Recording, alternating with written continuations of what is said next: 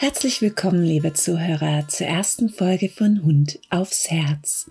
Kurzen Geschichten von Hund und Mensch, die zu Herzen gehen. Können, sollen, dürfen. Mein Name ist Corinne Keller und heute möchte ich auf eine Gedankenreise eines Menschen mitnehmen, der meine eigene Gedankenwelt sehr bereichert hat. Er wusste zu bewegen und zu berühren und einen mitten ins Herz zu sprechen daher genau passend für diese erste Folge.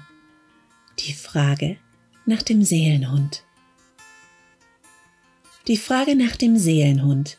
Ich weiß nicht, wie oft ich diese Frage schon gelesen oder gehört habe, und so auch gerade wieder in einer Facebook-Gruppe, in der eine junge Dame fragte, ob es so etwas wie einen Seelenhund gäbe und ob es diesen auch nur einmal gäbe. Die Antworten, die folgten, berichteten von besonderen Hunden, besonderen Verbindungen, blindem Verstehen, aber auch folgsamen Hunden, anhänglichen Hunden, duldsamen Hunden und, und, und.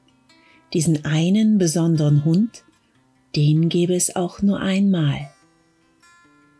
Ich jedoch stelle jedes Mal aufs Neue fest, dass sich meine Gedanken nicht darum drehen, ob es diesen Seelenhund nur einmal gibt und was es ist, was diesen Seelenhund ausmacht. Ich stelle mir die Frage gerne anders.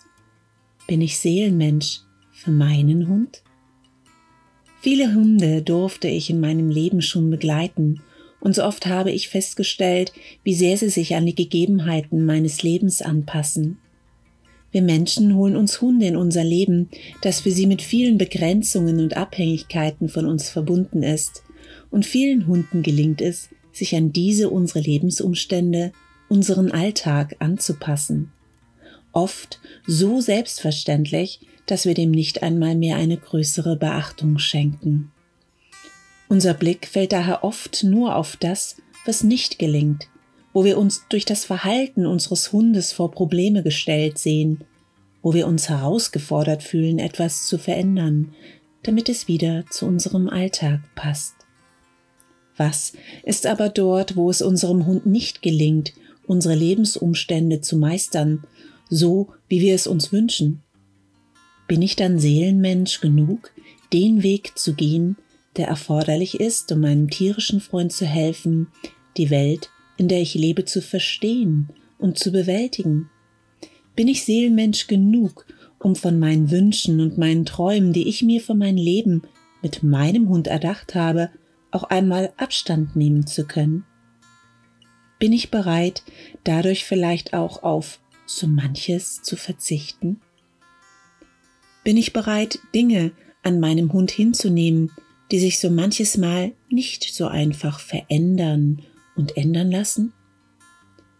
Bin ich bereit, meine Bedürfnisse zugunsten der Bedürfnisse meines Hundes auch einmal zurückzustellen? Bin ich bereit zu akzeptieren, dass ich Verantwortung für ein Lebewesen trage, das ich nicht immer so einfach in mein Lebensschema einfügen kann, weil es empfindet, weil es eigene Bedürfnisse hat, weil es lebt? Bin ich Seelenmensch genug, dass ich verstehe, dass nicht alles formbar ist und ich genau darin aber auch einen Schatz finden kann, indem ich die Individualität meines Hundes entdecke und diese lerne zu sehen, zu fördern und damit auch wertzuschätzen? In der Frage, bin ich Seelenmensch für meinen Hund, finde ich auch ein Stück weit eine Herausforderung, loslassen zu können von Vorstellungen und Erwartungen an ein Lebewesen, das sich das Leben an meiner Seite nicht ausgesucht hat. Ich erlebe im Loslassen können die Befreiung, dass nichts muss, aber alles sein kann. Dass die Wege manches Mal andere sind als die geplanten, nämlich sehr individuell, sehr eigen und manches Mal auch steinig. Dass sich daraus aber auch für mich ein Lernen von meinem Hund ergibt, welches auch ein Lernen für mich und mein Leben ist und mich Dinge entdecken lässt, die mir zuvor verborgen waren. Seelenmensch für einen Hund zu sein, verlangt für mich keine Perfektion, keine Allwissenheit, keine Unfehlbarkeit, es verlangt für mich auch nicht immer nur auf der Sonnenseite stehen zu müssen. Seelenmenschen gehen mit ihrem vierbeinigen Freund auch durch Regen. Doch sie wandeln auf einem gemeinsamen Weg.